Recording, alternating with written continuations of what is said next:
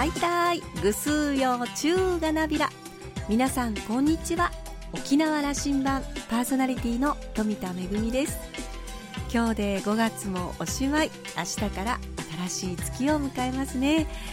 なんだかゴールデンウィークのことが遠い昔のようにも感じられます。今年の5月はいつもの年よりうーんと長く感じたという方もいらっしゃれば中にはいやいやという間だったという方もいらっしゃるかもしれません。皆さんいつもの年とは違う5月を過ごされたと思いますがどなた様もお疲れ様でございました。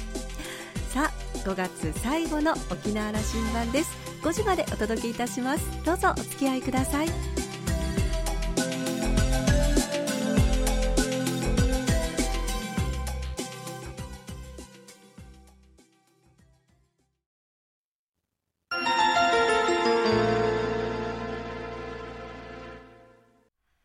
那覇空港のどこかにあると噂のコーラルラウンジ。今週は5月3日に引き続き沖縄県立中部病院医師の高山義弘さんとラウンジ常連客で沖縄大学地域研究所特別研究員の島田克也さんのおしゃべりです。高山さんは福岡県のご出身です。東京大学医学部保健学科を卒業後フリーライターとして世界の貧困と紛争をテーマに取材を重ねます。山口大学医学部医学科を卒業後国立病院九州医療センター九州大学病院佐久総合病院厚生労働省などを経て現在は沖縄県立中部病院において感染症診療に従事。さらに同院に地域ケア科を新設し在宅緩和ケアにも取り組んでいます。高山さんは感染症の専門家として沖縄県に対して提言を行っているキーマンのお一人です。コーラルラウンジには今月2回目の登場となります。なおこのインタビューは5月23日に収録したものです。それではどうぞ。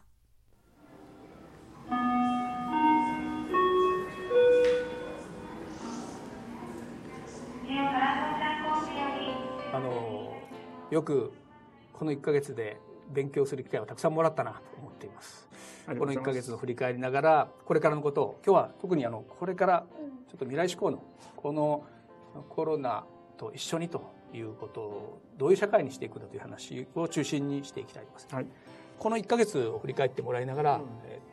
こういうことを今沖縄の状況はこうなんだよという話こういう問いかけにさせていただけませんか？まあ、あの4月の時にもお話ししましたけども春休みに持ち込まれたウイルスがあの、まあ、流行を沖縄県内で起こしたと。トータルで142人。県外で確認されたケースも入れると143人の、えー、患者さんが確認されましたけれどもゴールデンウィークの明けからも落ち着いていて今3週間を過ぎましたよね。もうすぐ1か月というところで、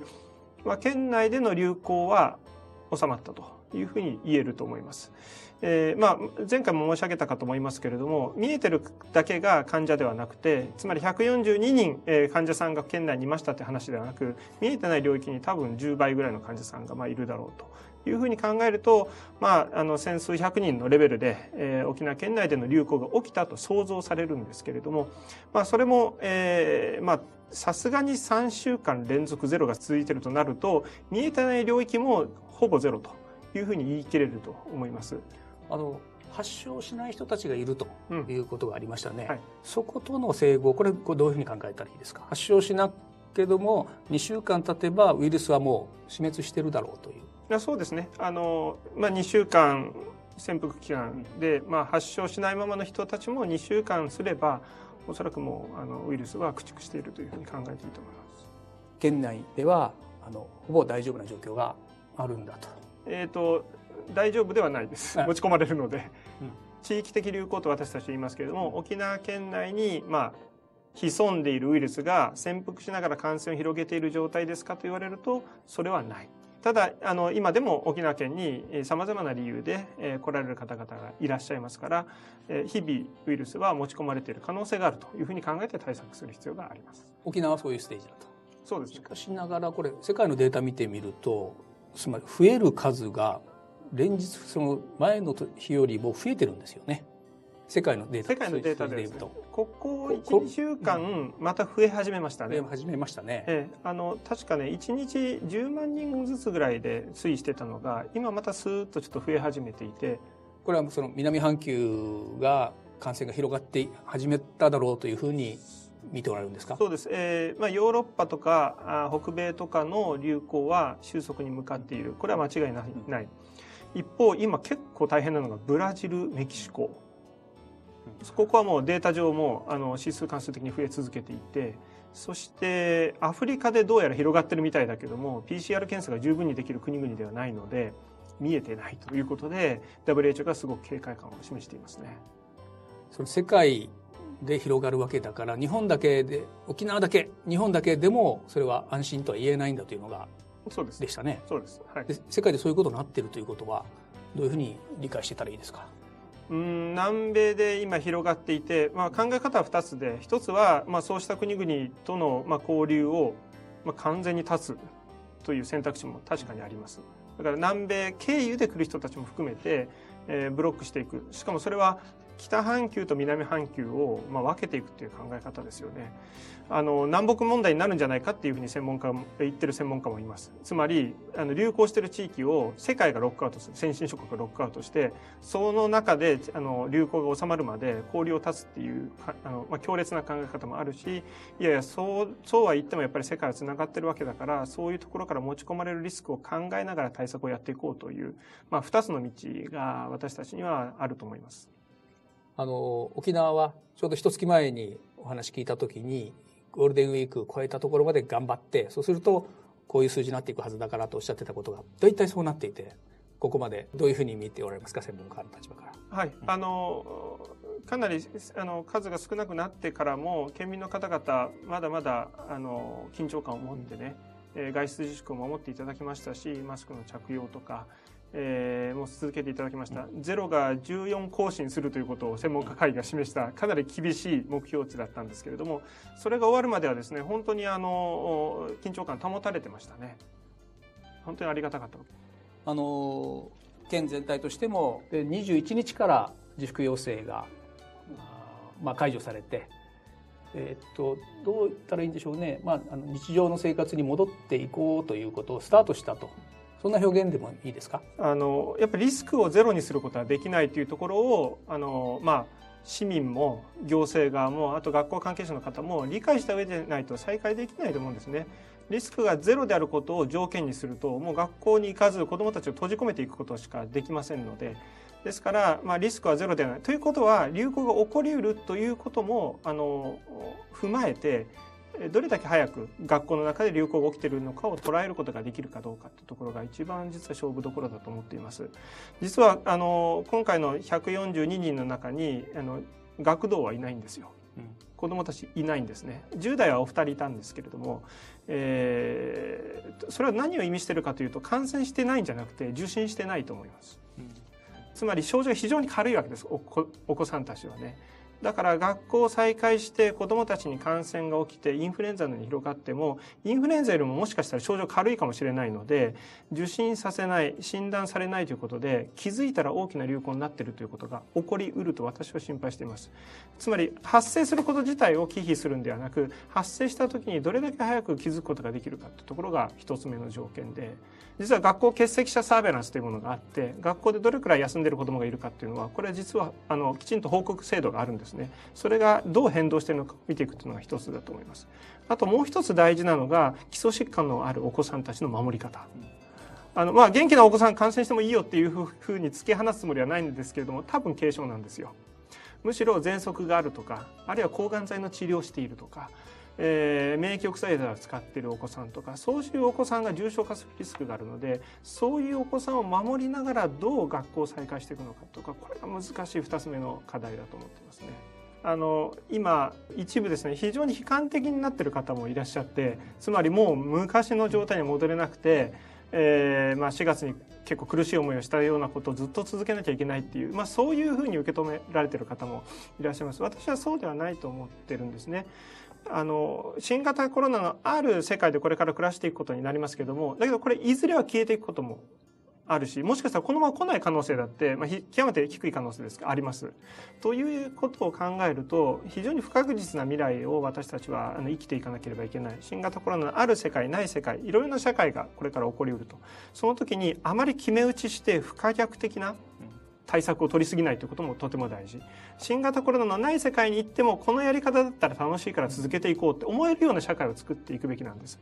例えば、えー、休校をして苦しい思いで休校するだけじゃなくて学校に行きたくない子はオンラインで授業が受けられる社会そういうものを作っていこうとかお年寄りが、えー、まあ立ってそういう並んであの苦しい手続きをしなくても、えー、まああのそういう作業ができるとか、まあ、そういういろんなその新型コロナある社会ない社会に通用するものを創造していく。そういう楽しみが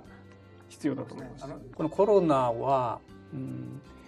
10年続く大きな転換になるんでしょうかね社会にとって。あの新興感染症の問題は、まあ、前回2009年でしたけれども、まあ、ちょこちょこ起きてはいると。でこれだけやっぱり世界がグローバルに密接につながりまた日本も外国人観光客だけでなくてこれから外国人労働者を受けて受け入れていこうという社会ですから新興感染症の問題についてはこれもっとあのあのずっとだろうと。ずっとなると思いますね。このコロナという敵と向かい合ってるようなもんですけども、うんどうですか？一月二月戦ってみて姿形が、えー、1か月経ってみてこういうもんだと見えてきたことなど。見えてきたのはどういうウイルスかっていうのは一人一人の患者さんに関しては、まあ、見えてきました。あのどういう臨床経過を取りどういう方が重症化してどういう検査をすればその重症化のあの短所を捉えることができるのか、まあ、そういうことも分かってきました。で分からないことは何かというとどういう薬が効くのかまだ分からないアビガンが効きそうだって言われてるんですけどまだはっきりと効くというエビデンスまでは来てないしレムデシビルというお薬も保険診療で認可はされましたけどもだけどもまあ使ってみてよく効くなっていう感じではまだ言えない。ここがまあ臨床面での分からないことですね。次に公衆衛生面で分からないことは、えー、何をすればこの流行を抑え込めるのかということについて今回4月、まあ、日本あの沖縄だけの日本全国で徹底してやりましたよね、うん、3密という言葉も出てきた8割おじさんも出てきたし、えー、外出自粛もやったしさまざ、まなことをやって全部やるとうまくいった、うん、じゃあ次からこの全部をやるのかどうかっていうのはまだ見えてない。で一方ヨーロッパではロックダウンまでやったんだけどもなかなか抑え込むことができなかった。その違いは何なのか。で今ヨーロッパで自粛を解除し始めてますよね。で今、えー、ドイツとかフランスとか大体1日あたりの患者数って確認患者数ってまだ700800人いるんですよ。これって日本が一番多かった時よりも多いんです。なのに解除してるんです。でこのまま下がヨーロッパがそれでも下がっていくんだったらなぜ日本ではあれだけのことをして封じ込めていく必要があったのか。ヨーロッパでは700人1日例えばドイツとかフランスって日本よりも人口半分なのに700800人出てるってことはかなりな流行を今でもしてるわけですよねそれでも緩めることができるのは何なのかそこはまだ謎ですねそのウイルスの。100年経ってもねよく比べられるのがスペイン風邪の時と比べられますよね。100年前もこういろいろ読んでみると結局同じような対策しかやれてなくて、うん、あのその3密とかその結局隔離したりとかそれから接触をその防ぐ設置面積を小さくしていくみたいなことであれからうんこれだけ科学も進んでそれこそあの月にも行けるようになって iPS 細胞なんてもうあのその細胞レベルまで医療も進んでいったものがでもやっぱ対策はあまり同じようなことをしてるのかと思っちゃうんですけどね。そうですねあの人と人との接触を断つっていう基本がもう感染症対策のもう全てとも言えるわけでその人と人との接触を断つために8割とか3密とかいろいろな言葉を言葉をあの使ってるだけでやるべきことは実は単純な単純なんです。そうするとやっぱあれはあの前例になるわけですね。まあ教訓としてはあの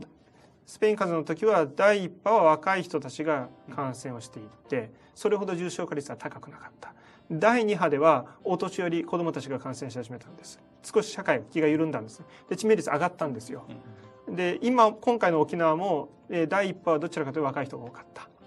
第2波お年寄りをアタックすると大変なことになると心配してます、うん、日本社会この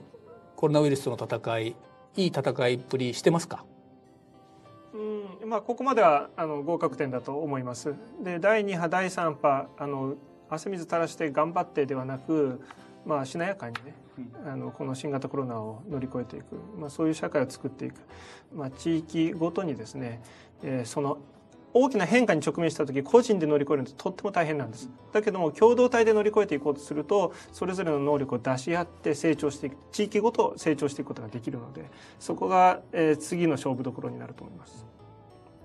島田先生一つコメントしてもいいですか、はい、これからすごく鍵になるのは私社会の判断の部分で政治の部分もそうです。で実は感染症の問題って人権の問題と常に直結するんです。ハンセン病の時も悲しい歴史がありましてエイズでも大きな失敗を私たちは犯しました。新型コロナでも先ほどね自粛警察みたいな形で人権を乗り越えて社会的抑圧があの発生してしまうリスクもあります。ですからこそこの次に成熟してしなきゃいけないのは社会の判断。そこに人権感覚がしっかり根ざした上でえー、より良い社会づくりというのができていくのか理想に向かっていけるのかというところが大事だと思います。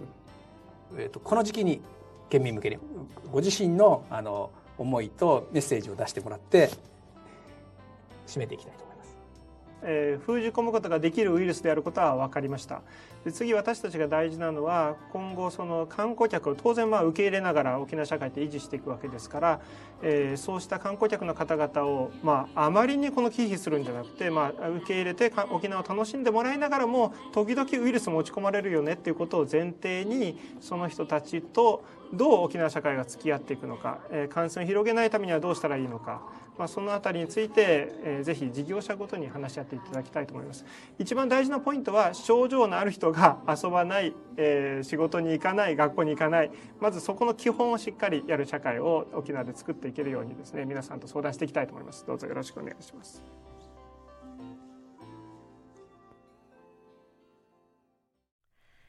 高山先生がこうして分かりやすい言葉で語ってくださること本当にありがたいなというふうに思います。感染症の予防対策というのは医療関係者や行政のリーダーシップはもちろん大切なんですけれどもそれだけではなくやはり私たち一人一人の意識やそして行動が本当に大切なんだなということが高山先生のお話を伺っているとよくわかります。だからこそ我慢して我慢してという生活だと長く続けることが本当に難しくなってしまうので生活を楽しみながらそして経済も回しながらなんとか感染症の予防対策と両立させていくそれを個人個人ではなく共同体ごとに助け合ってやっていくと、えー、その時には人権のこともきちんと考慮しながらという大切なメッセージをいただきました。2回目の高山先生とのお話を終えて島田さんはコロナ危機に直面して感じたのは科学的なファクトに基づく現状認識とそれを踏まえた意思決定の必要性。専門家としてファクトを社会に共有してくれる高山先生の発信は大切だなと改めて実感しました。というコメントでした。今週のコーラルラウンジは沖縄県立中部病院医師の高山義弘さんとラウンジ常連客で沖縄大学地域研究所特別研究員の島田克也さんのおしゃべりでした。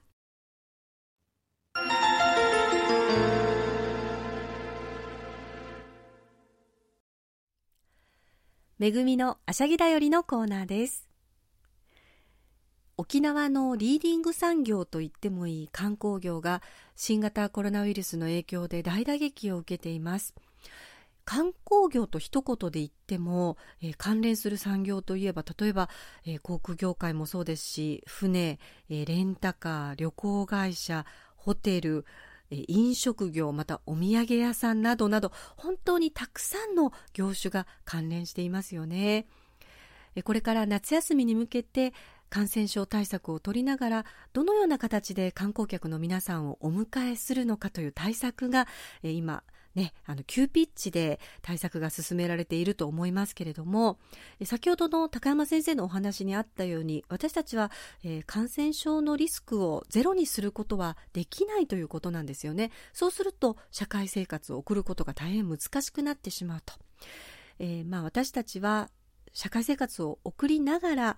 感染症が起きてしまった時に、えー、早く抑える再び流行が起きないように早く抑えるというその対策を取ることが必要であると。また、えー、これから第2波が来るのか、えー、第3波が来るのかまたこのまま収束するのか、えー、などなどあのどんなふうに世界が変わっていくのかということがなかなか見通せないということもあるのでいろんな対策をこうだと決め打ちして不可逆的になるのではなく、えいろんな対策を取るんだけれども動きを見ながら、え対応をしていくしなやかな対応というのもこれからの社会では本当に大切になっていくんだなというふうに思います。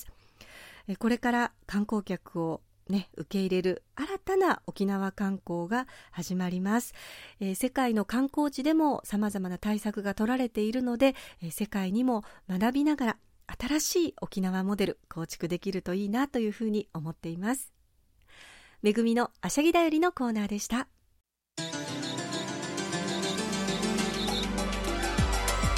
ラジオ沖縄ではラジコでの配信を行っています。スマートフォンやパソコンでリアルタイムでお聞きいただけるほか1週間の振り返り聴取も可能です。さらに沖縄羅針盤の過去の放送音源はポッドキャストでも配信しています。こちらはラジオ沖縄のホームページからアクセスしていつでもお楽しみいただけます。また沖縄羅針盤のホームページでは番組情報の発信のほか私富田恵とコーラルラウンジ常連客の島田克也さんのフェイスブックへもリンクをしております。お時間のある時にぜひこちらもチェックしてみてください。